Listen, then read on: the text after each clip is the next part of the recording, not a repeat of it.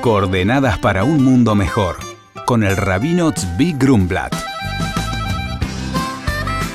El programa de hoy está dedicado a Leilui Nishmat Bari Mordejai Alter Ben Rivka Bora, fallecido el 13 de Tammuz.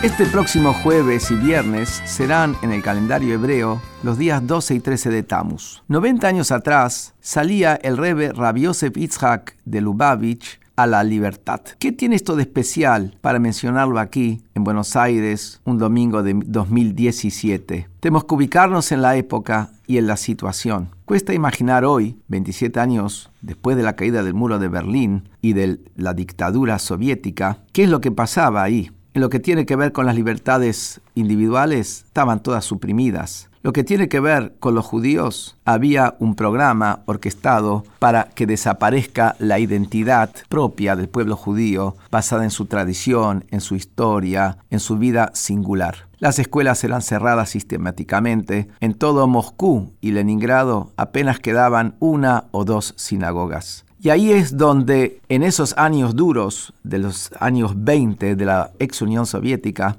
se para un hombre, Rabbi Yosef Itzhak, sexto rebe de Jabat, a enfrentar esta poderosa maquinaria de represión. Envía alumnos a lo largo y ancho de la ex Unión Soviética para que abran escuelas, escuelas clandestinas, que enseñen a alumnos que a su vez van a ser líderes y dirigentes, que haya mikvaot, que haya posibilidad de trabajo para la gente que observaba el Shabbat.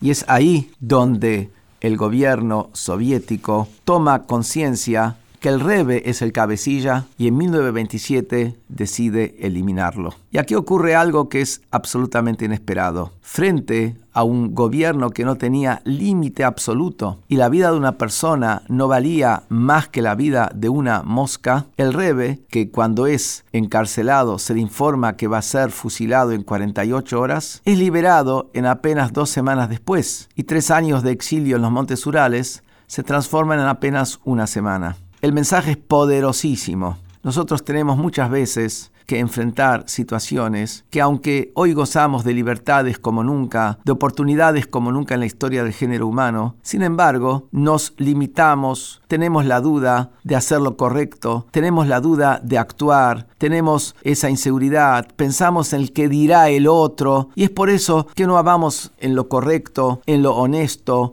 en lo bondadoso, en lo justo y lo que tiene que ver a nosotros como judíos, muchas veces de alguna manera nos reprimimos en nuestra conducta judía, tenemos vergüenza de poner una mezuzá en la puerta de nuestra casa, cosas similares. Nos enseña acá el Rebe que cuando uno tiene la determinación firme de ir en el camino correcto, de ir en un camino para nosotros como judíos, camino de la Torá y el mundo entero, un camino de justicia, camino de bondad. Cuando uno está predeterminado con firmeza a hacer el bien, finalmente uno sale exitoso. El mensaje de Ludmila que compartimos de Córdoba dice, hola Rabino, me desempeño como maestra en un instituto para niños con necesidades especiales y muchas veces me pregunto, ¿por qué Dios creó a estos hermosos niños con ceguera, sordera y otras discapacidades? ¿Acaso Él no podía darles todas las habilidades para que tengan una mejor calidad de vida? Hola Ludmila, gracias por tan importante consulta. Está escrito en el Talmud que Dios creó a los pobres para dar al resto de la humanidad la posibilidad de ayudarlos. Esto aplica también a nuestro caso. Ningún ser humano es completo por sí mismo. Cada uno de nosotros tiene debilidades en algunas áreas y fortalezas en otras. Eso quiere decir que necesitamos uno del otro. Si vos tenés la habilidad de ver y escuchar, podés ayudar a los que no la tienen. El niño que no ve puede tener una profunda fortaleza interior, de la cual vos podés aprender. Es por esto que Dios nos creó incompletos. No es un castigo por haber hecho algo incorrecto, sino una oportunidad de hacer lo correcto. Por consultas al rabino pueden escribirnos a coordenadas.jabad.org.ar. Coordenadas para un mundo mejor con el rabino Zvi Grumblat. Shalom y Shabu Tov.